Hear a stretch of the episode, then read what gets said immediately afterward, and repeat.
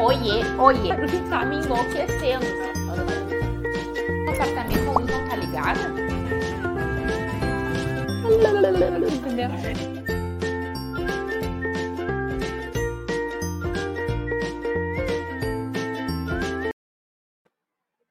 Oiê, oiê, oiê, oiê! Chegamos no nosso último e agora Raquel Talks do ano de 2020. Esse ano que mexeu com todo o mercado imobiliário, esse ano que deixou a gente quase maluco, né? Mais um ano realmente transformador que está trazendo muita coisa boa para o mercado imobiliário também. E hoje, no nosso último e agora Raquel Talks do ano, eu tenho o prazer de trazer. Não sei se vocês pararam, mas eu sempre trouxe pessoas que eu admiro, né? São meus amigos, e hoje não é diferente disso. Estou trazendo um cara que admiro demais o trabalho dele, um amigo que esse ano me deu, né? Ele nasceu em Natal, é capricorniano, formado em estatística pela Universidade Federal do Rio Grande do Norte Há 23 anos ele foi para Campinas e criou a Data Store, que é uma empresa de pesquisa que faz pesquisas muitos para o mercado imobiliário e muitos, inúmeros eh, eh, empreendimentos, né, foram feitos a partir de estudos da Data Store. Ele é nada mais nada menos que o autor do Meu Imóvel, Meu Mundo, livro que está, não por acaso, aqui atrás, que já está na segunda edição lançada, esgotada, já está chegando a terceira edição. Nos últimos três anos, ele fez mais de 100 palestras. É meu parceiro na pesquisa O Lado Feminino do Mercado Imobiliário, que nós vamos falar disso daqui a pouco. Ele é no Instagram conhecido como Mago. Quem vem? Marcos Araújo. Entra aí, meu amigo. Oiê! Coisa boa te ter aqui, Marcos. Bom. Falei alguma coisa ou ficou faltando alguma coisa nesse currículo maravilhoso? Tá tudo certo, tá tudo certo. Tudo ótimo. Prazer te receber aqui na nossa casa virtual, né? Que isso trouxe de bom do ano de 2020, entre outras coisas, mas trouxe isso de bom. A gente muito tempo queria ter convidados no nosso e agora, Raquel, e a distância por morar no interior do Rio Grande do Sul, tinha que vir, né? Tinha que aproveitar alguém passando, e aí agora a gente tem é, essa possibilidade. Então, olha, muito, muito, muito obrigada por ter aceitado o nosso convite, por estar aqui conosco, né? Te apresenta, fala alguma coisa aí que tu deseja antes da gente começar o papo valendo. Ah, não, vamos direto ao assunto. Meu negócio é. Então, bora! É criar pessoas. Produzir conteúdo. É, ajudar pessoas a serem mais apaixonadas pelo mercado imobiliário. Ponto. Né? Bom, então é. pegou dois apaixonados aqui, né, Marcos? Então eu já vou começar começando, né? No teu livro, o prefácio foi feito pelo Alexandre Frankel, CEO da Vitacom e da House, né? Duas empresas super disruptivas no mercado imobiliário. Quem não conhece vai dar um Google aí, né? Mas é super conhecido. E o Alexandre coloca que para trabalhar no mercado imobiliário hoje, com toda a volatilidade que a gente tem, né? Nunca foi tão importante entender de gente, economia, tecnologia, dados e futuro, tudo junto ao mesmo tempo. E para completar, ele ainda encerra: ousadia não é mais uma opção. Tu concorda com o Alexandre? Olha só, é, na verdade, é, esse mundo novo que se descortina para gente, tá? É até uma discussão bacana da nova edição do livro, né? Nós temos um novo mundo ou um mundo novo, entendeu? É verdade. Existe diferença entre essas duas coisas, né? entre essa colocação. Eu consultei vários especialistas sobre o que seria mais correto para o momento e formei uma opinião também. Né? Uhum. Um novo mundo é uma descoberta, né? é uma nova descoberta, ou seja, é como se é, os europeus descobriram as Américas. Então, Sim. é um mundo, é um desconhecido. Né? Agora, um mundo novo, ele nos parece mais ser um, um mundo novo que surge a partir de um outro que já existia. Né? É verdade. Isso. Então, nós temos, é, nesse momento, na verdade, nesse 2020, que é a verdadeira virada do século, tá, Raquel? Esse é um, um termo que eu estou usando de dois dias para cá. Ah, virou 2000 para 2001? Não, virou 2020 para 2021. Se existe um delay no calendário, Tá aí o delay, tá? De 20 anos só. um fala, ah, mas tem um delay no calendário, tem um erro, tem o erro é de 20 anos, entendeu? Pouca a... coisa! Isso. A verdadeira virada foi agora, agora né? Nesse caso.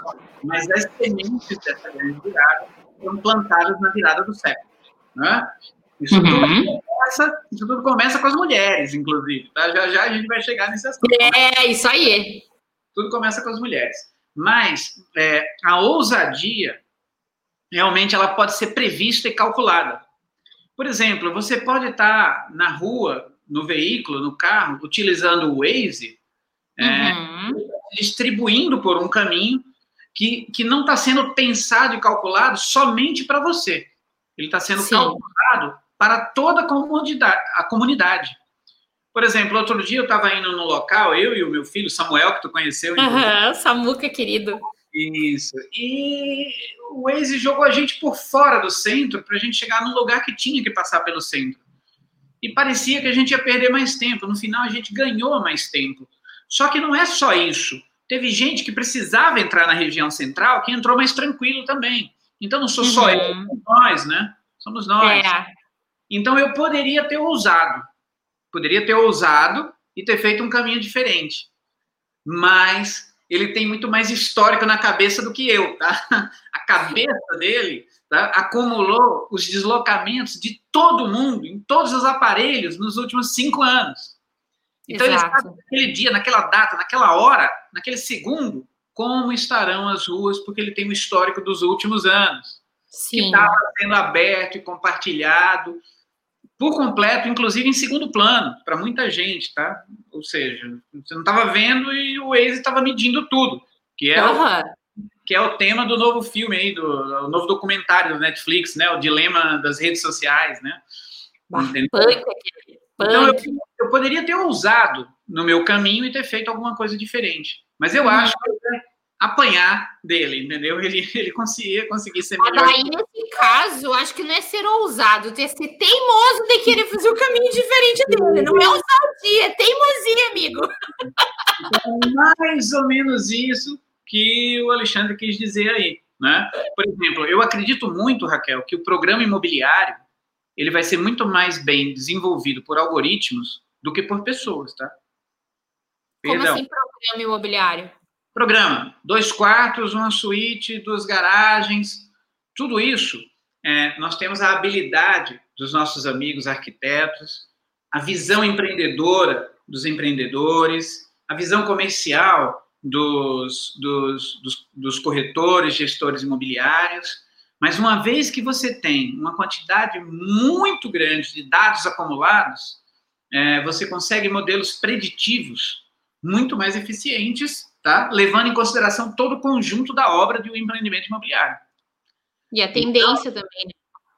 Eu acredito que a gente não chega à metade desse século sem que os novos arquitetos estejam trabalhando com ferramentas preditivas, tá? E os arquitetos mais antigos vão se aposentando, vão saindo do mercado e os novos vão chegando sabendo utilizar essas ferramentas certo? Então, é, isso, isso ainda permite alguma ousadia, tá? É, porque o elemento humano sempre surpreende, mas é, o elemento então, humano. Né?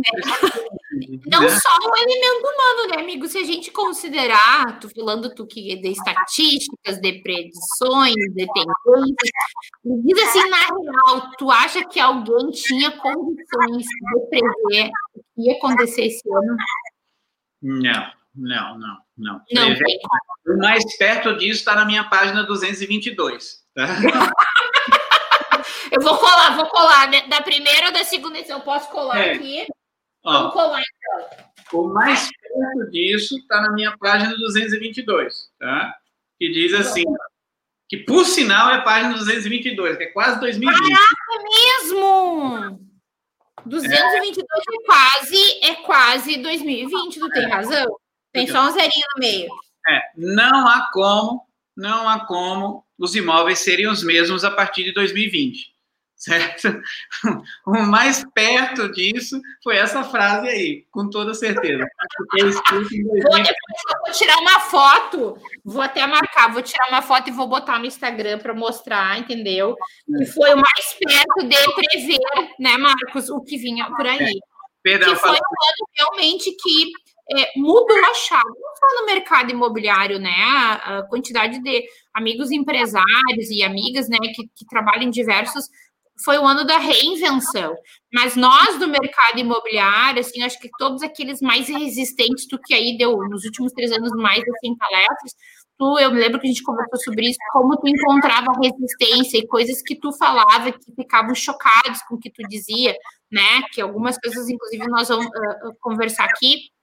Uh, acho que aqueles mais resistentes e mais chocados com as mudanças esse ano não teve como não ceder, vamos chamar assim, de dizer, é, acho que eu estava enganado, né? É, exatamente.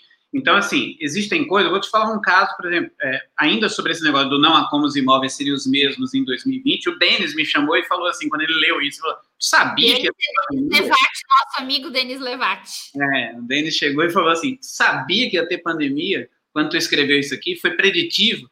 Falei, não foi preditivo, porque a continuação do texto diz claro, pela, pelo conjunto de dados que eu tenho, está lá no texto. Não há como 2020 os imóveis serem os mesmos a partir de 2020. Então era pelo conjunto de dados. Veio o fenômeno. Pelo passado, daí mais o que aconteceu, essa que ainda estamos acontecendo ainda está acontecendo, né, Marcos? A gente fala como se fosse passado, a gente ainda está vivendo isso, né? Segunda onda na Europa, Estados Unidos e aqui também, é, tudo leva a crer que pós-eleições vai vir a tal da segunda onda, como se ela já não estivesse aí, né? É, vai mudar tudo mesmo, né? Não tem assim, como. Raquel, a gente tem, como eu falo sempre nas minhas palestras, a, a, a segurança é uma demanda dos imóveis de 70 mil anos, ela está entranhada dentro de nós. Mas essa segurança que nós demandamos era a segurança física. Né? Uhum. É o gradil, é a, é a cerca elétrica, é, é a câmera, é o vigilante. Agora nós estamos demandando por outro tipo de segurança, tá? que é a segurança biológica. Que é uma loucura, né? A gente uh, uh, podia ter hábitos, né? Mas não eu acabei de fazer um teste, por exemplo, numa cidade muito bacana, tá, do país, muito bacana, é, de um produto imobiliário com 40 andares, que ia ser a torre mais alta da cidade, tá? É, e isso foi reprovado. Preferiram com dois apartamentos andar, e não em 40, 40 andares de, de, de, de, de dois apartamentos por andar. Eles preferiram de duas torres. Adivinha por quê, Raquel? Segurança biológica, menos tráfego dentro do elevador. Entendeu? Sim, então, sim. Eu prefiro duas torres de 20 andares, com dois apartamentos por andar, do que 40. Eu, eu não quero ter o orgulho da torre mais alta da cidade e ter que circular no mesmo elevador de todos os meus 80 vizinhos. Entendeu? Olha que, que coisa louca. Que Entendeu? coisa louca, né? Então, é, é, desde aquele do, do recipiente refrigerado para receber, eu vi nessa semana lá do pessoal do, do da cúpula que manda, né, toda semana, é, que tem construtora que já está botando robô, então tu chega ali, deixa a entrega e o robô vai para o apartamento já com a entrega higienizada, é uma coisa que nem no Jetson a gente viu isso. isso. E assim, Ó, não, Paulo está perguntando: procuramos um arquiteto ou um astrólogo? Acho que os dois, Pablito. Eu conheço o Pablo. É, tem um detalhe, que é uma frase minha da pandemia também, tá? Que não há como incorporar e vender atualmente sem um departamento de futuro dentro das incorporadoras. Ó, viu? Contrate um astrólogo, Pablo. tá chegando nesse ponto, entendeu? Da gente ver se pode. Porque o nível da mudança, Raquel, é muito acelerado. As gerações é. antigas mudavam mais rápido. Por quê? Porque a gente só tinha cinco canais de televisão, tá? Cinco, então, tu já tá no luxo, tu nem vem que não tem, que a gente tem ideia parecida. A é. gente teve muito tempo só um, depois é. dois, entendeu? Globo, é, TV Universitária, Manchete, Band, cinco, Record. Depois SBT. é, fomos para 500 canais na TV a cabo. E agora nós temos 50 milhões de canais. Qualquer pessoa pode ser um canal. Exato. Você é um canal, Raquel, inclusive. Tu também é um canal. E... A gente gera conteúdo. A gente estava falando isso, né, das lives. Hoje, se tu abrir teu Instagram, se tu abrir o YouTube, a quantidade de coisa que está acontecendo nesse exato momento, né? Então, a gente já agradece, inclusive, a nossa audiência. Depois isso fica gravado e a gente vê até isso, né, Marcos? De que aquela coisa que antigamente o nosso desse tempo que a TV era naquele momento que estava passando aquele programa das sete às oito, como nós aqui. Só que assim, se tu perdeu, tu perdeu. E hoje tu pode dizer, o Denis foi um que me mandou inbox, Raquel, hoje eu não vou conseguir assistir. Eu disse, não tem problema, fica gravado. Então amanhã ele pode assistir às dez e meia da noite, se ele se liberar, ele pode assistir amanhã fazendo uma esteira. Então, assim, é, essa mudança, e aí eu quero pegar esse gancho, vou pular uma, a nossa nosso esquema ali, né, de como é importante a questão de, de entendimento, né, uh, uh, do, do, cliente, do consumidor. A nossa convidada anterior foi a Marta Gabriel, né, no webinar de outubro, e ela falava muito assim, de prestar atenção no cliente, né, que observar os sinais da mudança para a gente estar tá atento para se adaptar quando tu fala do futurista dentro das empresas, na verdade, é aquela, aquele profissional que não é que ele ele está chutando no futuro, ele está lendo o comportamento do que está acontecendo hoje, né, para uhum. prever que caminho a gente vai, né? E no livro, vou pegar esse gancho, tu faz uma análise muito, muito legal da moradia mudando no decorrer do tempo, conforme o estilo das pessoas. Tu chegou até a comentar a questão da segurança, né? Vamos pegar o gancho dali. Tu fala desde a pré-história, quando a gente pegava moradia com único e simplesmente abrigo, né? Caverna, uhum. até o dia atual, que vem muito mais coisa embutida, desde status, uma série de coisas. Explica um pouco mais essa mudança que vai acontecendo no decorrer da vida eh, da, da humanidade, né? E que como nós vamos sentindo essas mudanças na moradia, porque ler o que aconteceu no passado é a gente observar o presente para ver o que vai acontecer no futuro, né? Uhum. Fala um pouquinho mais disso para nós, por favor. Isso. Na verdade, é, isso tem muito a ver com o nosso ritmo é, de crescimento e de ocupação do planeta. Porque uhum. imóvel é gente certo? Móvel é gente. Ou seja, é um negócio extremamente humano, certo? É verdade. Nenhum outro ser vivo no planeta Terra constrói mais. Alguém falou assim: ah, o João de Barro faz. Tá bom, as abelhas fazem colmeia, mas você não vê uma colmeia verde, a outra amarela. Eu ia dizer, é uma colmeia customizada. A casa do João de Barro, ah, um fez uma vermelhinha que é mais bonita do que a azulada, e causou inveja no outro João de Barro, entendeu? É, exato. Não tem, não tem. Conforme a personalidade do João de Barro, né? Ele é mais do azul. Aqui no sul é gremista colorado, né? Azul ou vermelho. Então, se a gente vai ser, ah, é gremista, então fez a casa do João de Barro azul.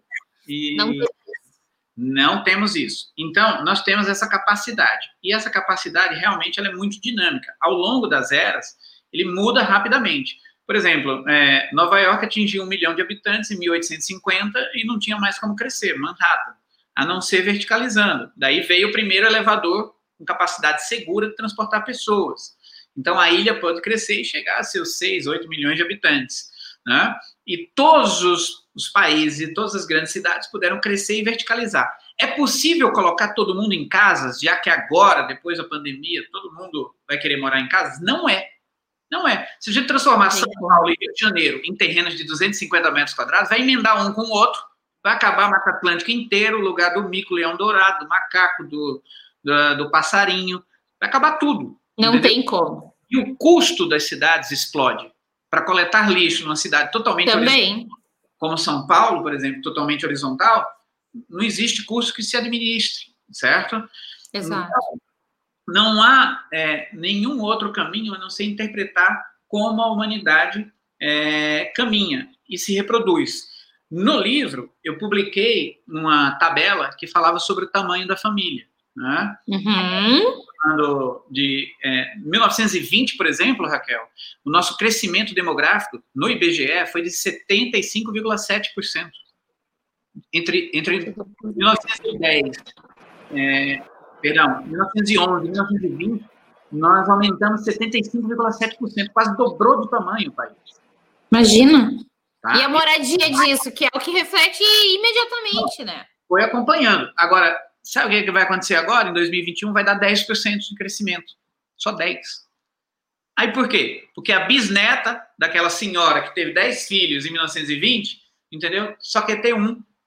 Lulu da Pomerânia. Só um Lulu da Pomerânia. Eu ia dizer isso, se ela quiser ter um, exatamente. Nós vamos falar desse, desse, desse gancho depois. Isso.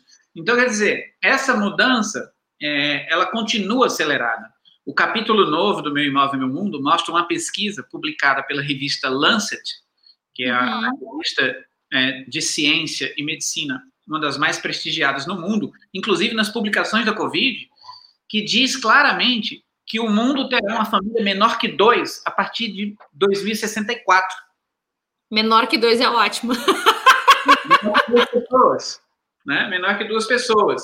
Como que você faz uma família menor que duas pessoas? Né? Tu de... faz a segunda pessoa, olhe lá, entendeu? E divide, guarda compartilhada, cada um pouco com uma, uma metade da semana ele é de uma família, outra metade da semana é de outra família.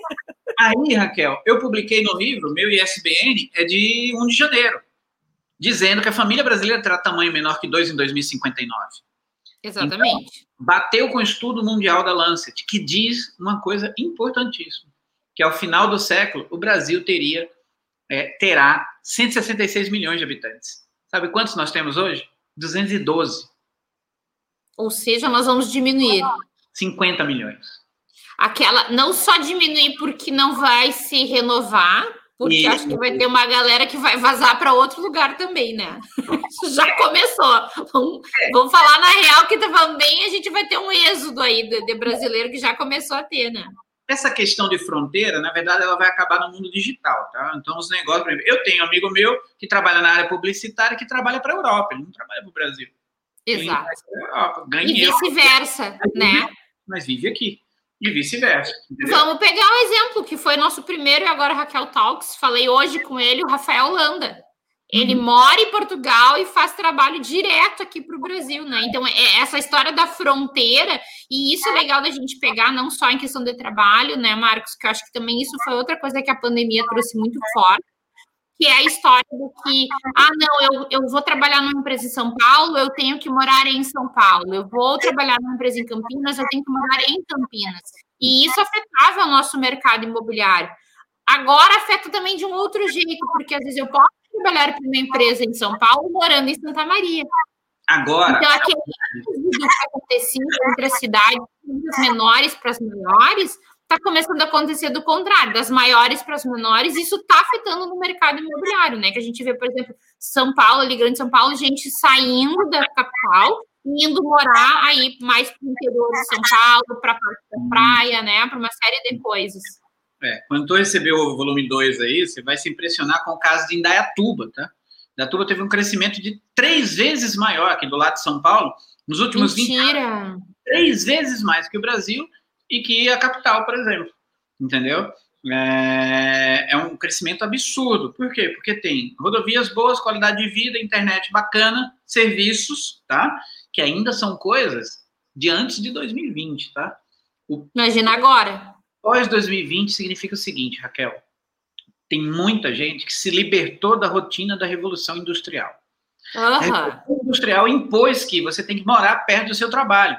Que não compensa trabalhar num lugar que seja mais de uma hora, uma hora e meia do lugar onde você mora. Sim. Então, isso criou bairros e cidades em torno dos empregos. Das... Exato. Os empregos, que são a, a indústria e o comércio. Né? Os shoppings que estão ali vendendo aquele produto que é fabricado.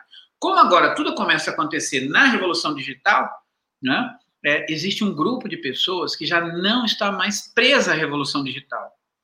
Ou seja, industrial. Ele, é, ele pode morar, ele pode trabalhar e ele pode ter o lazer no mesmo imóvel, as três funções: segunda moradia, moradia e trabalho. Exato. No mesmo Exato. as três funções. O cara surfa à noite na praia, ou perdão, no final do dia na praia, trabalha durante o dia online e dorme em casa. Tudo. Hoje eu entreguei uma pesquisa para Salvador um produto com esse conceito. Ele vai ter os três, as três coisas. O cara até falou assim para mim, o cliente falou assim, Marcos, pode vir morar aqui também, né? É, é, que o teu é todo online, Entendeu? Na verdade, é isso que eu digo, assim, mudou completamente o conceito de moradia, e aí a gente pode ir para outras situações, como, por exemplo, os mini mercados dentro de condomínio, né? Que é uma coisa impensável também, né, Marcos, assim, do, do que a gente tem, porque a gente vem num, num, país que se come. Eu me lembro de uma vez no Fantástico, deram uma pesquisa que botaram, fizeram uma pesquisa que tinha no exterior, fizeram no Brasil de deixar o negócio de picolé para a pessoa se servir e pagar. E foi um roubo, né? E aí mostraram de como a gente não tem a cultura. E quando começou isso, todo mundo, Ih, não vai dar certo, não, não, e a coisa está acontecendo. Óbvio que deve ter roubo, né? Mas assim, numa proporção infinitamente menor uh, do que do que está acontecendo, do que aconteceria em outras épocas, essa coisa de, de da cultura do brasileiro mesmo está mudando, né? A gente, eu pelo menos acho isso, eu noto isso. A entrega era um produto que não tinha valor, tá? Não tinha valor nenhum. Hoje, a Letícia aqui, ó, Letícia, daqui a pouco eu chamo ela aqui na tela. A Letícia, ela gosta de uma paleta chamada Machuchos. A paleta custa 10 real. Aí, uhum. Custa mais 10. Paleta, para quem não conhece, é aquelas paletas mexicanas, picolezão aquele. Saborosíssima. Só que tem um problema. Custa 10 reais. Para entregar, custa mais 10. Fica 20. E ela pede. E mais um monte de gente pede. Adivinha por quê? Porque o, valor da entrega, ela ganhou valor, porque ela oferece a segurança biológica. Segurança biológica. É verdade. O risco do trajeto e não tem o trabalho do deslocamento e mais o combustível e mais o tempo que você perde. Então, agora, para você ter uma ideia, por isso que a, a Mercado Livre se tornou a empresa mais valiosa da América Latina há 30 dias Quem atrás. não comprava online, agora compra, né, Marcos? Então, assim, a, o que a gente estava falando é bem isso. Como o comportamento do consumidor muda e isso afeta a moradia, afeta a cidade, afeta tudo. Na verdade, essa história da gente, que muito se falava da gente ser interconectado, interconectado interdependente, é a mais pura realidade. Né? Essa história de se ah, sou eu uh, uh, sozinho, não afeto ninguém, não existe mais isso, né? A gente tá. E a moradia, vem isso, tu falou do condomínio. Olha a loucura de, em vez de fazer uma torre, aconteceu essa semana, eu perguntei, gente, como é que tá lá no teu prédio, um prédio que tem aqui na, em Santa Maria, na nossa cidade, que tem, assim, uh, sei lá quantos apartamentos por andar e um único elevador, um elevador maior, e agora, na história do Covid, que não pode ter mais do que dois ou três, tu já não tem engarrafamento no início do dia, que é a hora que ainda a gente está aberto aqui, né? Saindo para trabalhar, eu, ele diz assim, eu moro no sétimo andar e vou pela escada para descer, porque tá senão não dá conta de esperar, porque o volume da gente é grande, não dá conta porque ele foi feito para caber um monte de gente naquela caixa, agora não pode mais esse monte de gente, né? Então muda tudo e afeta direto projetos futuros, né? E agora, Raquel, vai ter gente falando assim: tá bom, eu nem me importo se a torre for mais baixa, eu tiver que pagar um condomínio um pouquinho mais alto. Mas eu quero mais segurança biológica. Sabe por quê? Não há nenhuma garantia de que essa é a única pandemia do século. Uh -uh. Não há nenhuma garantia de que esse vírus, entendeu? Não é inteligente, tem uma capacidade de mutação. E outra coisa também, e que nós vamos ter 3, 4, 5 anos de, de ondas de vacinação para poder zerar tudo isso. Entendeu? Sim, imagina, literalmente o mundo inteiro, que nem eu digo, eu sou da última da última da fila, não sou do, não sou, não trabalho com na área médica, não sou idosa, não estou no grupo de não sou professora, ou seja, eu vou ser a última da fila. É diferente do surto de microencefalia que teve no Brasil, lá do Zika vírus, foi focado ali em três estados, foi sufocado. É diferente do surto de ebola, que foi literalmente em alguns países da África, não foi nem na África inteira, foi controlado. Agora o vírus está no mundo inteiro, em grande quantidade, em grande quantidade. Então a capacidade de replicação, você viu o caso da Dinamarca lá, que teve que né, sacrificar os, as lontras, porque tinha um, já uma mutação mais, mais, mais forte. Então, né? tu falou desse vírus e eu, quando tu falou, eu pensei, esse vírus e os outros que virão, né? Porque a gente tá. E isso é uma tendência que a gente pode dizer que, que veio com a pandemia e tu já tá dizendo que fica aí para o mercado imobiliário como tendência, vamos dizer assim. É. A mudança, né, dessa preocupação biológica. Então, receber encomendas e não ter que entrar em contato com o entregador é um negócio fantástico. Ter um ambiente resfriado para receber as encomendas também é fantástico, com ou sem pandemia, tá? Com ou sem uhum, Uhum. o FGR, lá em Goiânia, o Jardim Capri, com geladeira na, na, na, na, portaria há dois anos atrás, antes da pandemia. Eu e o Benedito. Imagina. Há dois anos atrás. Sabe por quê? Porque numa é muito sessão, quente. É, não, numa sessão que nós tivemos com as proprietárias que já moram nos empreendimentos da FGR, uma delas falou assim: Olha, eu tenho um grupo de 10 amigas e uma vez por semana, uma de nós fica no condomínio para receber as compras dos outros, porque não pode entrar se não tiver uma pessoa lá. Que loucura, e, gente. Tem mais empregada doméstica. Exato, que é outra mudança de comportamento que afeta. Se a gente voltar lá, dizer que tinha uma casa com dependência de empregada, a minha casa aqui é uma casa dos anos 70 que eu reformei né? E aí eu fui pegar as plantas originais e disse: Isso aqui tá certo. É, existia uma dependência da empregada que eu dividi ao meio, fiz o lavabo e uma dispensa e um banheiro de, de, de para serviço, né? Junto com a área de serviço. E aí eu fui olhar as plantas originais, Marcos, tinha uma entrada separada da casa. Tipo assim, nem entra, entendeu? É uma coisa impensável hoje em dia isso. Primeiro, ter dependência da empregada, porque ninguém tem mais empregada em casa. É muito raro. Segundo, imagina se tu apresentasse num projeto de pesquisa um imóvel que a dependência de empregada tem tudo apartado, como se fosse assim uma coisa, né? É, não é gente, não é ser humano, é, é, é, altamente politicamente incorreto. Então, tu vê como, como o estilo de vida das pessoas afeta diretamente na construção. E eu acho que um grande desafio para a construção civil é esse, vou chamar de lei, que é o tempo entre tu olhar o presente fazer o projeto, construir e entregar, na melhor das hipóteses, daqui a dois, três anos. Você vai entregar para outro cara, entendeu? É outro cara já, é outro e cara. Aí, e aí, tu faz pesquisa, como pegar esse...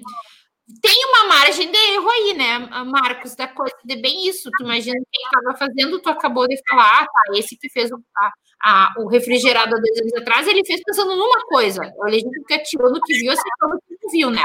Mas como ter essa margem de erro entre o, o pensar, projetar e o efetivamente entregar o empreendimento? É, só tem uma forma é, da gente conseguir isso, Raquel. E é a grande fórmula, tá? É a grande fórmula. Eu vou te dizer qual que é. é a grande fórmula, tá? para atingir esse, esse nível, tá? É observar o único mecanismo que a gente tem para olhar para frente, olhar para o futuro, que são as novas gerações. Hum. Nova só existe porque tem gente morando dentro. Então você tem que olhar para um pouquinho. Para as crianças e adolescentes. É isso aí, entendeu? Esse é o grande negócio. É isso que eu faço muito, tá? Meu negócio em rede social é muito mais olhar comportamento é, do que do que simplesmente ficar navegando. Eu navego muito, mas de então, olho. Vou fazer uma parte. Eu e o Marcos nos conhecemos pessoalmente em janeiro, num retiro imobiliário que a gente foi né, promovido pelo nosso amigo Daniel Rosenthal, e eu me lembro que tu falava do TikTok, que era algo que estava recém começando, nananã, e tu mostrava algumas coisas para nós, Jesus, essa gurizada faz isso mesmo. E hoje o TikTok tá aí bombando. Eu tenho uma filha de 17 anos, né, Marcos? E ela uhum. virou, ela não faz o TikTok, mas é uma observadora. Então eu observo junto com ela. Te confesso que eu não consigo estar tá tão ligada assim, né? Uhum. Mas assim, eu olho, uh, a gente tem desde de, de, um cara que tá vivendo que o cachorro dele que virou um TikToker, né? O Gudanzinho, super sugiro quem não segue, que é maravilhoso, né? O Gudanzinho. Cachorro. Não tem cachorro seguindo cachorro, é gente seguindo cachorro, entendeu? Não, eu sou fã do Gudanzinho, super indico dele, tem no Instagram também. E o cara é sensacional, ele é muito inteligente, o dono do Gudanzinho, né? Assim, mudou muita coisa. Deixa eu pegar o gancho do pet. No teu livro, tu fala de sete públicos, tá? É, compradores que vão, na tua opinião, comandar o mercado imobiliário. No livro, na primeira edição, tu dizia até 2029. Depois tu me diz se tu acha que mantém ou não. Vamos falar um por um, tá?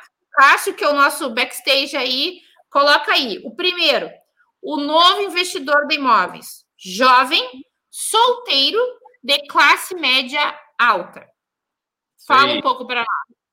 Olha só, tem uma adição aí, tá? Da, da própria pandemia. É, agora não tem mais limite de idade tá? Por quê? Porque tem gente com 16 anos ganhando muito dinheiro na internet, tá? Com conteúdo ou com day trade, por exemplo, nas bolsas, tá? Molecada. Com, molecada. Né? Jogador profissional é, lá. Jogando videogame, exatamente. E esses caras não gastam com nada. Usa o tênis até acabar. É a mesma camiseta todo dia, camiseta branca, ponto, ou preta, entendeu? Uhum. Quando ele abre um TikTok, TikTok está patrocinando ele. Quando a gente abre, oh, perdão, o TikTok, o, o TikTok lá, o, o, perdão, o KitKat, vai. Abriu o KitKat, tá ganhando dinheiro, entendeu? Porque enquanto isso tem 20 mil, 50 mil, 80 mil pessoas acompanhando os reflexos dele no jogo, certo? Exato. Então, esses caras não têm onde colocar dinheiro. Não tem, porque eles não, não têm cultura de gasto. Olha só, Raquel, quem ganha dinheiro. Mas a primeira coisa que eles vão gastar é dar uma casa para a mãe. Se tu olhar to, todos, jogador, todo esse pessoal, se é de baixa renda, a origem, né? Eu assisti, tem agora a casa dos, dos, dos gamers, acho que foi no Fantástico, em algum programa que eu vi. E aí, a primeira coisa que ele foi fazer foi comprar uma casa para a família. Ele não mora lá, mas a, ele foi comprar para a família. É investidor em produto imobiliário, viu? compra produto compacto fala assim: ah, agora ele vai casar. Comprou um apartamento de 32 metros quadrados, vai casar. Vai nada. colocar o apartamento no aplicativo vai ganhar dinheiro. Uhum, exatamente. É, não tem mais limite de idade, tá? E não tem mais territorialidade, Raquel. A pandemia acabou com a territorialidade do investidor. O investidor era assim, ó. Ah, eu vi essa esquina, esse bairro nascer e crescer, uhum, desenvolver uhum. aqui em Santa Maria. Então, se o imóvel sair ali, eu vou investir. Beleza. Exatamente. Agora o cara quer dados, dados sobre rentabilidade do produto imobiliário. Ele pode ser de Santa Maria, comprar em São Paulo, ele pode ser de São Paulo, comprar em Balneário Camboriú. E outra coisa, hein, que é o mais interessante, ele pode ser de São Paulo, comprar em Balneário Camboriú com o corretor do Mato Grosso. Exatamente. Zero territorialidade. Zero Exatamente. territorialidade no investimento imobiliário. Sabe por quê? Temos que, dar, temos que agradecer a uma empresa, tá? Que é a XP Investimentos. Ela fez Sim. essa cultura nesses jovens. Estavam na bolsa e começaram no mercado imobiliário agora de forma muito especial. Então, Exatamente. o investidor não tem mais territorialidade, tá? Ele realmente mora com os pais até o, a última é... E não porque não tem dinheiro, é porque ele quer casa, comida, roupa lavada, entendeu? A mordomia da Manes para casar, não vai ter, vai ter que dividir. Eu cozinho, você lava, eu coloco a roupa na máquina e você varre o apartamento, entendeu? Não, não vai, vai ser meio a meio o negócio, né? Então, Muito bem. Se pais... for, né? Porque é capaz de ficar cada um na casa da mãe, porque agora pode dormir na casa da mãe, um do outro, para que, que nós vamos fazer esse estresse todo, entendeu?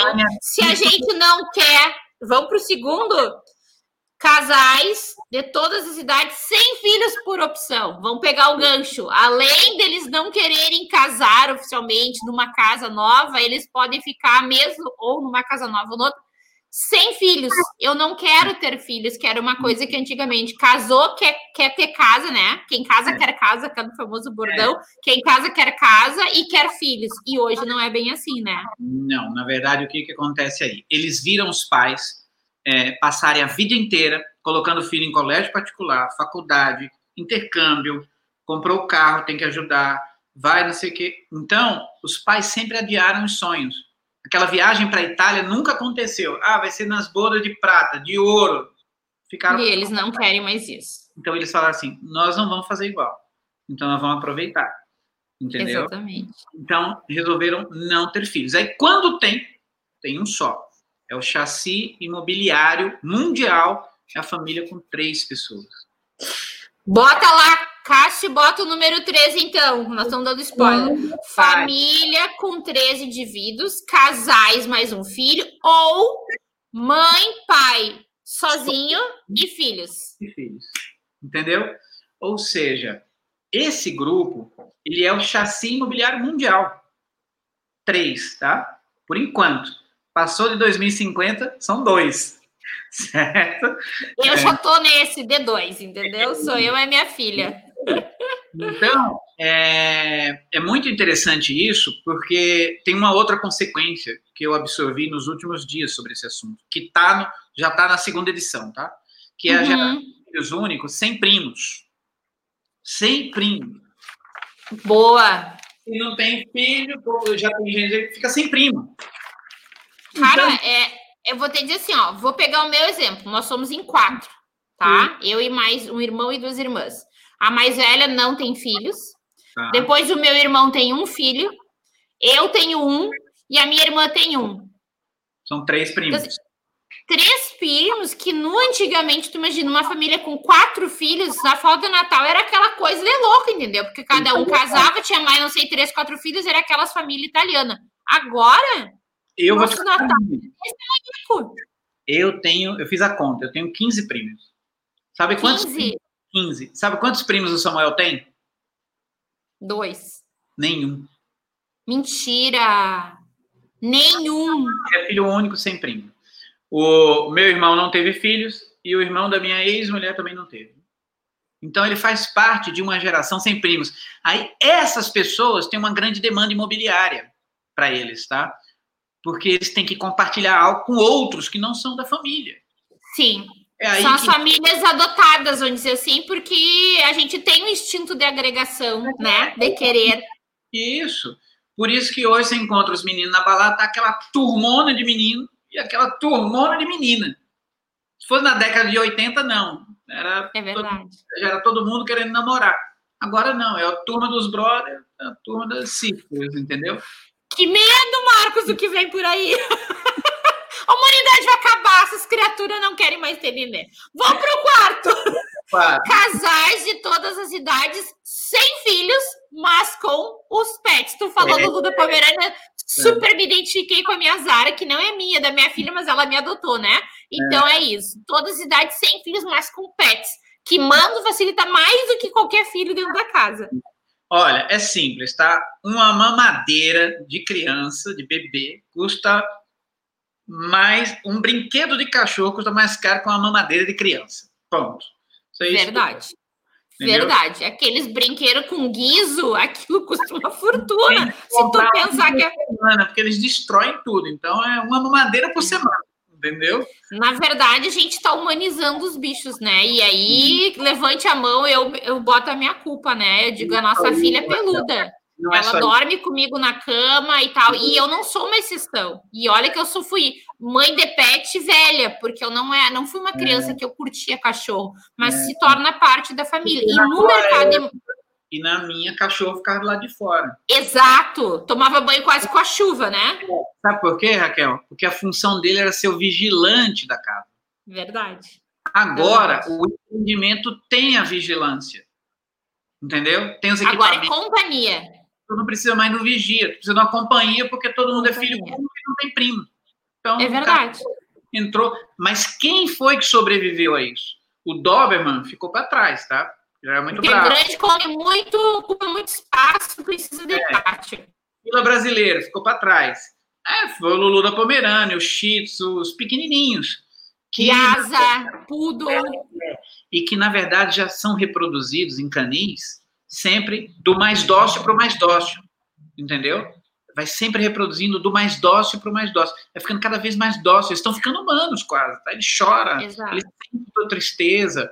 Há 30 e anos atrás, não está nem e aí. Tem. e, tem. e isso no mercado imobiliário, se tu pegar antigamente, né? Ali no imobiliário tem 47 anos, ah, condomínio que não aceita cachorro. Hoje não existe isso. Pode ter regra, só pode ir no colo, só pode não sei o quê. Mas assim, dizer que não pode cachorro no condomínio, primeiro, é loucura porque tu não vai ter quem. Isso. É loucura porque tu não vai ter quem, porque hoje quase todo mundo tem um pet, um gato e tal, né? E segundo, Mas... que tu entra com problema jurídico na história, né? Mas isso, Raquel, é a mesma coisa que nos Estados Unidos há 60 anos atrás, negros tinham que andar é, do, em outro ônibus que os brancos. Entendeu? Tudo que você sectariza não funciona. E o pet entrou para a família. É então, verdade. Você, você, vai comprar uma briga desnecessária. Tá? Exato, exato. Vamos para o quinto. É um Casais LGBT de todas as idades e rendas. Isso.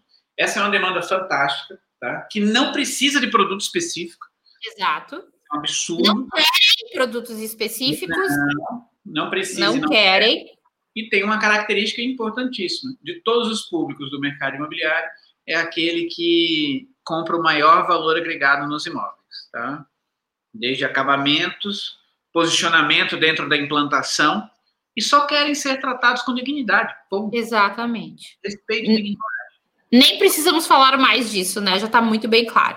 Pra Seis, casais ou viúvos sêniores acima de 60 anos.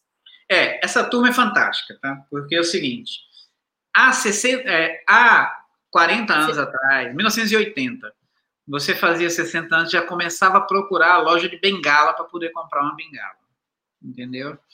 É, os avós eram figuras praticamente inacessíveis, né?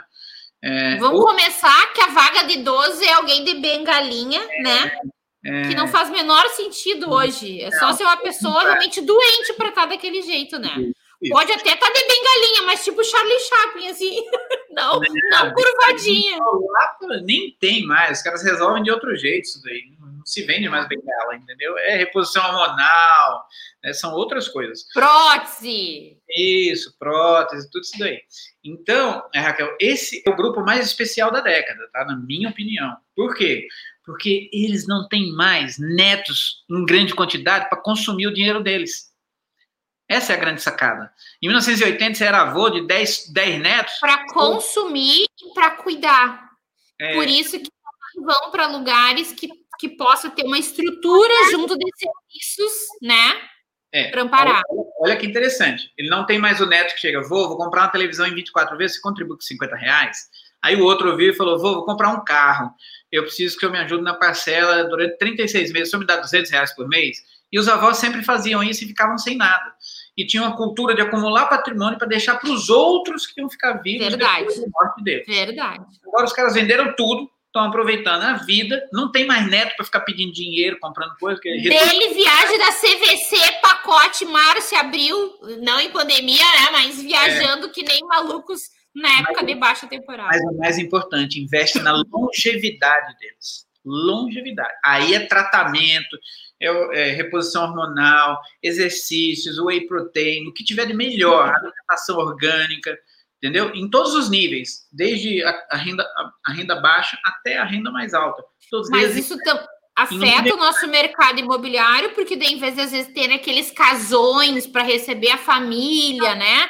É, que vai vir os filhos, os netos, a gente tem que ter quarto de office. Hoje. Ficou sem graça. Né? Ficou sem graça, nada tem casa grande demais. Os caras estão mudando de formato, querem coisas mais práticas, né? com mais serviços, usando a economia digital, propaganda do iFood é com uma senhorinha de 94 anos, falando que não tem medo de aplicativo, entendeu? É, e por aí vai. Então, eles vão revolucionar essa década aí. Né? É, acho que é uma, é uma grande quebra de paradigma, né? Dos 60 a mais, a geração cabelo de prata é, é. é, é um outro paradigma de achar que não é aquele velhinho, né? Aquela velhinha. E vem Sétimo. Frase, vem a frase do Valcir Carrasco, do autor que falou na Veja que os 60 são os novos 40 anos de idade. Tá? Então, eu, nos meus 47, sou praticamente uma teen. É. E como não tem muito neto e muito filho também, eles mesmos fazem o planinho deles para entrar no empreendimento senior living. Depois ele mesmo vai pagar o plano dele, já vai começar a poupar com antecedência e tá tudo certo, entendeu? Essa é, é a verdade. Que loucura. Sétimo, solteiros convictos da era digital, ou seja, não vão casar mesmo, não vão dividir teto mesmo. É, na verdade, esse é um movimento. Hoje, Raquel, eu fiz uma, uma aquisição de livros, para você ter uma ideia. Foram 80 livros, Meu Imóvel, Meu Mundo, para 80 pastores de uma igreja. Você acredita? Pastores. Pastores. 80 pastores irão receber Meu Imóvel, Meu Mundo. Ligaram para mim e compraram o livro. Entendeu? Que loucura. É. Solteiros que querem saber como investir no imóvel. Não, não, não. São pastores já de idade, inclusive. Mas eles não Solteiros, sabem. Solteiros, mas pastor em tese da igreja não pode. lidar com essa geração, entendeu? eles precisam ser amigos dessa geração, porque a outra já, já vai para a igreja, está tudo certo, entendeu? Mas a mais nova não vai. É. Né? Na mesma frequência. Né?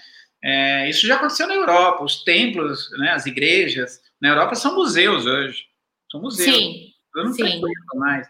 Né? Eu fui para Siena no passado e entrava uma, uma velhinha, bem velhinha, entrava. Bom, nem é na Europa, aqui já é assim, né? Olha quantas foram e quantas conseguiram arrematar nessa pandemia mais gente, porque estavam transmitido pelo Facebook, pelo YouTube, né? É, agora o mais importante, Raquel, eu falei desde o início que o negócio é o comportamento, certo? Como é que você distingue um solteiro convicto da era digital de um solteirão da década de 80 e 90? Eu vou te Diga. dizer como é que você distingue. O solteirão, quando você chegava no quarto dele, na casa dele, que morava com os pais, sabe o que que tinha lá? Uma cama de solteirão. Que existia. É. Hoje, você chega na casa do solteiro convicto, sabe o que, que tem lá? Uma cama de casal. Cama de casal, uma televisão, né? Poderosa. Um casal. Tem uma cama de casal. O cara é solteiro convicto, ou ela é solteira convicta, e tem uma cama de casal. É. Isso significa que eles não ficam sozinhos.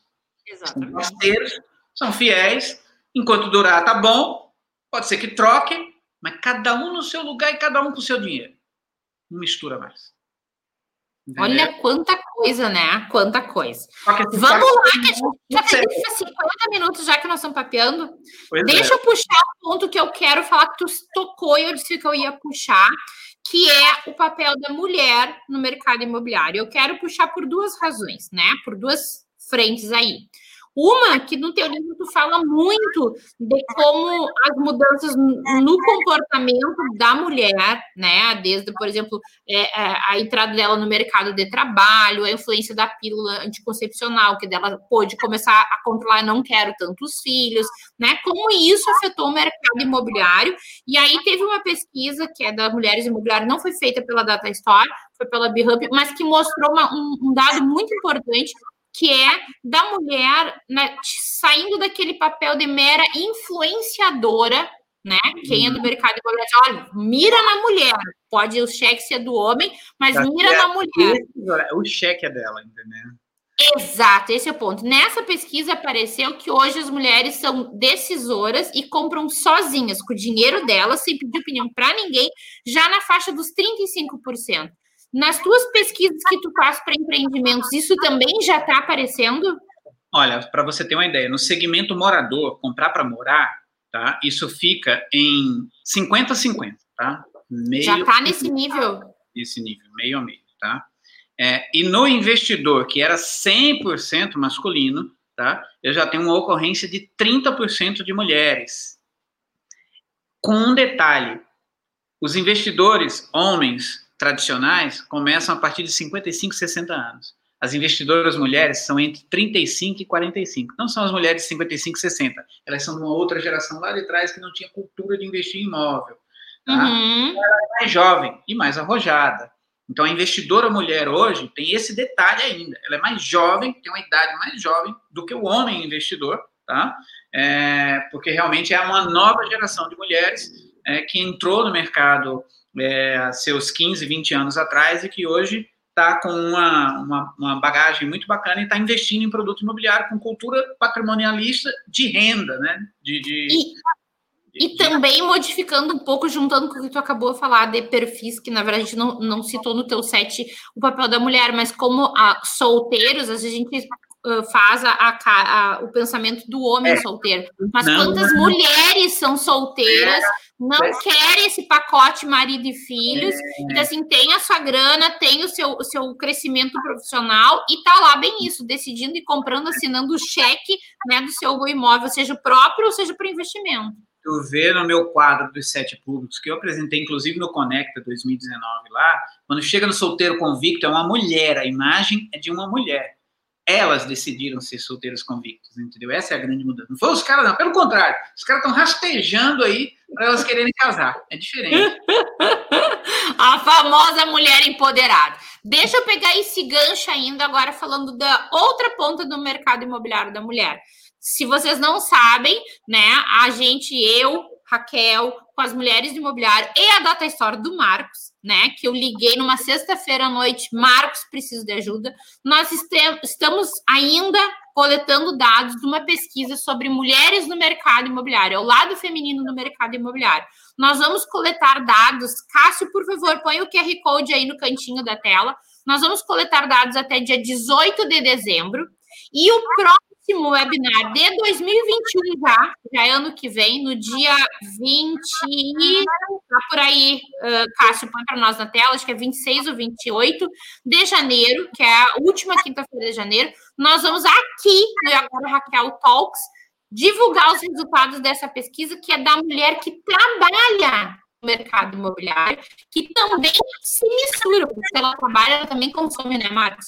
Então, assim, se você é mulher, trabalha em qualquer ponta do mercado imobiliário, como corretora, arquiteta, incorporadora, na agência, enfim, se você trabalha com o mercado imobiliário, vai lá, tá ali o QR Code, tem o link aí para responder, até dia 18 de dezembro, para a gente ter, conhecer toda essa mulherada, e a gente vai trazer aqui no primeiro e agora, Raquel, é, talks do ano de 2021, esse ano tão esperado, nós vamos falar sobre mulheres no mercado imobiliário, daí como trabalhadoras, né, Marcos? E que afeta também até a forma de vender e de olhar e de quebrar paradigmas, né? Porque eu, como mulher, eu te digo assim, como a gente sofre preconceito, né, de achar que, tipo assim, a gente é, é, é, o puxadinho de uma relação. Eu que sou solteira, não convicta, mas por situações da vida virei solteira de novo, mas quando era casada com o pai da minha filha, eu tinha conta conjunta. Sim. E aí eu era o segundo nome da conta. Só que assim, era eu que fazia todas as compras e praticamente Sim. da família. E aí Sim. chegava as malas direto em nome dele em loja que ele nunca tinha pisado. E como aquilo me incomodava, entendeu? Tipo assim, sou eu que fui, sou eu que paguei, era do meu dinheiro, mas era conta conjunto, e quem recebia os, os louros era uhum. o hoje atual meu ex-marido. Então, assim, como mudou e como a mulher ainda, em pleno século XXI, ainda não se sente acolhida, seja como compradora, seja como trabalhadora, né? E outra coisa, Raquel, a área imobiliária é uma área de competência humana. Não tem absolutamente é. nada a ver com sexo, gênero, raça ou credo. É uma Fato. área de competência humana. Então, se você é humano e competente, você pode se dar bem aqui. Ponto. Exato. E para tudo, não é só para a área imobiliária. Ser humano, não só como natureza ser humano, mas ter o humano dentro de si, né, Marcos? É bem isso. A gente trabalha com pessoas. Gente está já indo para o fim e eu quero trazer numa mesma pergunta duas coisas, na verdade, que eu tinha feito em duas perguntas, mas acho que a gente pode juntar.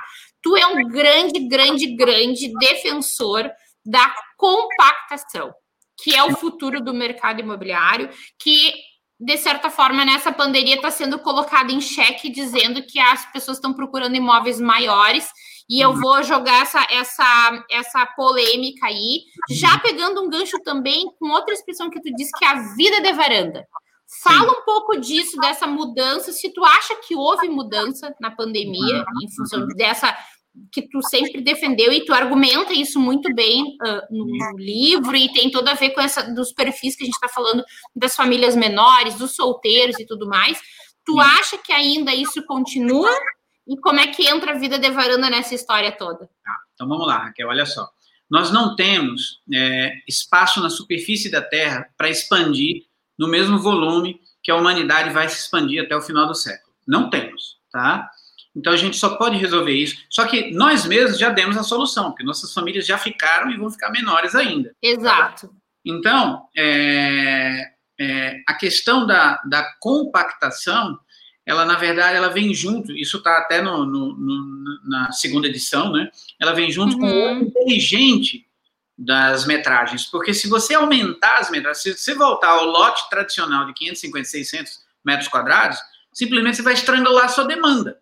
Ninguém vai conseguir, muito menos gente vai conseguir comprar se você colocar nos valores atuais. O que aconteceu durante a pandemia é que esses produtos estavam encalhados, com preço muito bom, tá? Com taxas de juros excelentes, com cartão de crédito zerado, porque em 100 dias todo mundo zerou o cartão de crédito, tá? uma poupança estratosférica e com um monte de gente que desistiu da bolsa e das aplicações em renda fixa. Então, essa combinação fez os caras aproveitarem isso. Agora, vai lá e coloca de novo. Faz o lançamento lá com 500 unidades de 500 metros quadrados você ver o que, vai acontecer. Não vira. Agora tem um pouquinho de necessidade é, de ambientes maiores. Mas, por exemplo, você tem hoje uma pessoa saindo de, uma, de um apartamento de 60 metros quadrados para uma casa compacta com jardim e quintal. Entendeu? Não é uma, não tá indo para mansão, até porque assim, né? É, é, é parece até cruel. Tu pode até querer ir para uma casa nesse, só que tem custo manter. Tem jardineiro, tem aí tu vai ter que ter de repente uma trabalhadora, né, doméstica para te ajudar, uma faxineira, enfim. Às vezes é uma vez semana, tu tem que, sei lá quanto. O que mais vendeu é, em todas as cidades brasileiras durante a pandemia foi o dois quartos, não foi o três, entendeu? Foi o dois. Porque... A galera do que quis ir pro dois para poder ter um pouquinho mais de espaço, às vezes até pro home office, né? Então a gente caminha, né? A gente caminha para é, um, um, uma tendência de um e dois e não de, de dois e três, tá? Dois e três. É. Agora sempre vai ter, Raquel, o seguinte, por exemplo, eu estou fazendo agora uma pesquisa nova, é, um quarto com 125 metros quadrados é um cara de alto poder aquisitivo que não precisa de dois quartos. Se colocar um segundo quarto lá, ele vai ficar sobrando. O cara nunca vai entrar lá dentro, ainda vai ter que manter ele todo arrumado o tempo inteiro. Ele quer uma área maior que ele pode botar num canto o home office dele. Era um gourmet bacana, mas ele só precisa de uma suíte. Então ele pode pagar por isso, ele vai para um programa maior. É, é, perdão, uma metragem maior no mesmo programa. Né? Então, isso é sensação de quê? De amplitude. Tem gente que quer mais amplitude, mas não significa que o programa aumenta, tá? É como tu falou, três quartos já não cabe mais na tua vida e já não cabe mais na vida de todo mundo, né? Uma grande maioria das pessoas. Mas a gente precisa continuar, é, se não compactando, oferecendo projetos mais inteligentes, em que no mesmo espaço é, a gente entrega mais amplitude para as pessoas. Tá? tá e aí entra a vida de varanda, né? E aí entra a vida de varanda né, que é o coringa do mercado imobiliário. Na varanda você consegue fazer tudo, entendeu? Live, reunião de trabalho. Aquela... A varanda tu estica a sala, tu tem a sensação que tu tá olhando para fora, né? Que tem o, é, é o teu, teu ventilar, mas aí tu põe o teu home office, tu põe a, a, a sala de jantar, tu põe na varanda. Recebe os amigos, carrega o celular, fica navegando na internet você faz o que você quiser ali. Ele é muito, extremamente é, versátil. E sem paredes, cozinha, isso é a fusão, né? É a fusão dos ambientes. Então, você tem cozinha, área de serviço, é, sala, sala. varanda, todos no ambiente só. E o home então, office agora que entra na varanda também. Isso, e a home officerização, que a galera tá pirada com esse trecho do, do capítulo novo, né? O teu tá chegando aí, tá batendo aí. Ai, tô curiosa. Mas, Mas na verdade, o home office já era algo que vinha, vinha aparecendo, né, Marcos? Só que agora, boom, né? Porque aquela pessoa que eventualmente trabalhava em home office agora trabalha eu realmente o tempo inteiro dentro de casa. Ó, tem um, um trecho aqui do capítulo novo que fala assim: ó, de volta para o futuro. Tá? De volta para o futuro, essa história da mensagem um pouquinho maior, tá? Uhum. E tem a home officerização, que é, ó, tem o que é o Millennium Games e redes sociais, entendeu? E o, e o trecho da home officialização diz assim, uma palhinha, né? A home officialização da vida não diz respeito ao ato de trabalhar em casa, mas a um novo estilo de vida que surgiu com os novos públicos do mercado imobiliário, já descritos no capítulo 3, que foi amplamente impulsionado pelo isolamento social. Estava tudo aí já. Exato, só, só a, a, coisa só explodiu, né? Só e é uma coisa da vida, não é uma coisa do trabalho em si, é uma coisa da vida, entendeu? Tá. Para encerrar, então, que a gente já está batendo em uma hora, tem alguma coisa que tu colocou no livro como tendência e a pandemia desconstruiu essa tua ideia, ou que agora na segunda, na terceira edição, não, olha, vou reformular porque eu tinha colocado isso como tendência, a pandemia botou abaixo. Tem até isso no capítulo novo, tá? Ah, viu? Eu não ganhei o livro ainda, então, né? Não eu, eu, eu achei que podia acontecer alguma é... coisa. Me, me conta, então. Não, eu falei que eu não, não abro mão de nada. Ah! Então já damos um spoiler do livro que continua tudo igual. Nada mudou, tu acha? Não, Raquel, não, não. Mudou, história... acelerou é, você tem a sensibilidade. Essa coisa que eu tinha falado da, da questão do espaço verde, da natureza, que é uma coisa acelerada pela pandemia, já estava lá no capítulo já é, consciência verde.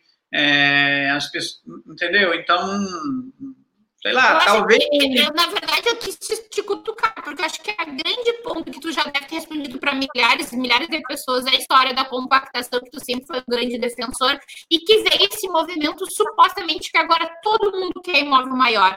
Até pode querer imóvel maior, né, Marcos? Mas às vezes eu tenho condições de comprar, ou tem condições de, de bancar isso agora, ou não é uma, um sentimento desse momento, porque agora eu tô sufocada, mas a coisa vai voltar ao normal em algum momento, né? E, e aí tu manter uma casa maior, acho que seria a maior questionamento, acho que das pessoas deve ser nisso, né? Eu tenho dados concretos é, entregues para clientes, para os novos lançamentos que vão acontecer agora no primeiro semestre do ano que vem, tá? que nenhum deles vem com um metro quadrado a mais do que, uhum. do que já viria. Agora, vem projetos mais inteligentes. Isso sim, tá? Projetos mais inteligentes. Com, com o que, por exemplo, dá uma. Se tu pode, né, Marcos? Não sei. Fusão de ambientes, funcionalidades, interligação dos serviços digitais da internet com o empreendimento, né? É, que é toda essa coisa do que existe disponível nos aplicativos, está conectada ao empreendimento. Né? Uhum. Né? Então, esses são dois itens centrais, porque o home office em si só é um lugar separado, Raquel, para quem tem mais de 45, 50 anos, vai. Porque para quem tem menos, home office é um suporte com isso daqui, entendeu? Ou no máximo um notebook que bota no colo. É, entendeu? Então é muito, isso é muito é, é flexível para as novas gerações. E quem manda são eles, entendeu? No final das Sabe contas. Sabe o que, que eu me lembrei agora, agora Marcos? Eles estão fazendo 20 anos, então eles começam a dar todas as cartas agora, e influenciar os mais velhos, inclusive. Eu me lembrei do tempo que as casas e apartamentos tinha a sala e a sala de visita. Uhum. Isso é impensável hoje, tu ter uma sala que ninguém entra, por exemplo, entendeu? O custo que tem usar, isso. Não pode, a criança não pode sentar no sofá, senão estraga. Porque era a sala da visita, né? Não pode ligar a televisão, senão queima. Adulto, se a criança ligar, vai queimar. Coitada das crianças, né? Dava o azar de queimar bem na hora que ela ligava. Agora, se tu bobear, se filho, deixa eu assistir um pouquinho a televisão agora, deixa, libera um pouco para mim. Tá bom, então pega o meu celular, né? Na melhor das hipóteses, hoje o cenário é esse, né, Marcos? É... Mudou muito. A gente poderia encerrar esse nosso bate-papo, que é o último do ano, dizendo mais uma vez que, de certa forma, todos o Agora Raquel Talks deste ano que a gente fez, que começou durante a pandemia, vira e mexe, a gente voltava para olhar para o cliente, para o consumidor, para o comportamento, para os sinais que ele dá, porque essa história de ah, aconteceu de uma hora para outra, isso não existe, né, Marcos? Vem os sinais que já deu, deixa, olha para a galera mais jovem, que o caminho é o que vai vir logo ali, né? Então, é. assim, acho que a gente poderia encerrar esse papo uh, falando isso, e eu me sinto, assim, honrada e, e, e feliz, porque eu sou do marketing, né? E a essência do marketing está botar o cliente no meio do, de tudo e que a partir dele que a gente vê e faz todas as estratégias da empresa. Então, tudo que tu, para mim, posso estar assim, um viés altamente suspeito, mas tudo que tu falou para mim, ou para nós hoje de noite, né, é isso, de colocar o, o cliente no centro e ver é, é, tudo que tá, tudo que ele está dando de sinais e como isso afeta em tudo, projeto, escolha, localização, o preço, né? Tudo, tudo que a gente falou aqui é observar o ser humaninho, né? O consumidor. E outra coisa, Raquel, ter mais diversidade no desenvolvimento dos produtos imobiliários, tá? Show. No desenvolvimento. Estou falando de cliente, não. Estou falando de desenvolvimento. A gente tem que ter mais diversidade no desenvolvimento de empreendimentos imobiliários. O mercado imobiliário ainda é muito fechado nesse aspecto. Tradicional. O núcleo desenvolvedor de produto imobiliário no Brasil não tem, não tem representatividade adequada das mulheres, do segmento LGBT, Verdade. dos negros brasileiros. Não tem, não tem. Verdade. Não, não tem. Eu estou em contato com todos os desenvolvedores. Não Verdade. tem. Não tem. Verdade. Entendeu? E aí fica literalmente aí, um não vai enxerga a diversidade que existe. Né? Vai perder a conexão. É. Vai perder a conexão. Entendeu? Verdade. É perder a conexão com o futuro. Então, né, nós encerrando esse bate-papo gostoso que deu aí quase uma hora e dez, cheio de dicas que quem não pegou, não anotou, ainda tem tempo, ó. Essa é a minha primeira versão, tá chegando a segunda edição e já tá saindo a terceira e a quarta, porque é um sucesso, porque é verdadeiro, né? Eu, é, eu super indico, que nem eu botei lá, não é publi, eu indico porque é bom mesmo, né? Tá cheio dessas dicas que eu acho que a leitura é obrigatória para quem trabalha no mercado imobiliário. Marcos, querido, meu amigo, muito, muito, muito obrigada por ter aceitado o nosso convite, ter no teu dia, que é mega corrido, super, né? É, ter tirado esse tempinho para ficar com a gente, para encher de informação aí, conteúdo riquíssimo. Olha, muito obrigada mesmo, viu? Imagina, imagina. Então, estamos super juntos aí. Valeu pela oportunidade, agradeço muito. É, e vamos marcar outros aí na sequência. Vamos, 2021 vamos... que nos aguarde, né? 2021 que nos aguarde. De dados, de coisa muito bacana. Vale a pena a gente parar para conversar. Né? Quem não segue o Marcos, aí tá, ó. Marcos Araújo é um zero no último O lá. No Instagram, ele é conhecido como mago do Instagram. Ele dá dicas assim, ó, Agora eu vi que tu lançou hoje, né? 21 dias para o final do ano, 21 tendências. Então, assim, ó, se não segue, vai seguir agora, porque todo dia tem dica lá. Então, assim, conhecimento e conteúdo é o que não falta. Você já viu Querido... aquele lá, do, dos, já viu aquele lá dos, dos bichos pré-históricos lá no, que eu coloco nos stories? Não sei se Não, esse eu não vi. É, eu coloco um animal pré-histórico, eu falo que ele viveu na Terra há 165 milhões de anos e a frase é não fique para trás no novo mercado imobiliário. Ah, eu não vi. Vou ter que olhar, vou ter que olhar. Eu não coloca um bichinho desse aí, né? Antigo. Oi, ó. Tá, então tem que seguir. Marcos querido, para quem nos assistiu nesse nessa disputada mercado de lives e webinar nessa pandemia, né? Muito é. obrigada. Agradecendo já pelo ano, né? Que a gente está encerrando, porque a próxima, a última quinta-feira do ano é Natal, Sim, né? É e, e, Natal e Ano Novo, então, assim, não, não é hora da gente, apesar de tudo, agradecer esse ano, que foi um ano exigente, difícil, mas olha tudo que trouxe de bom, né? Eu, eu sou uma otimista, Marcos. Eu acho que a gente teve um ano muito bom para o mercado imobiliário, difícil porque nos exigiu sair da zona de conforto mas maravilhoso em aprendizado, em resultados e tudo mais. Então, agradecendo a ti, a quem nos assiste, a esse ano e dia 20.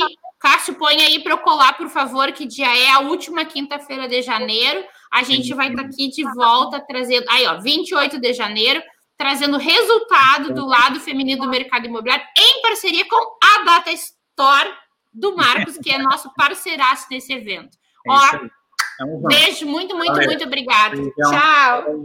Tchau, tchau. Tchau.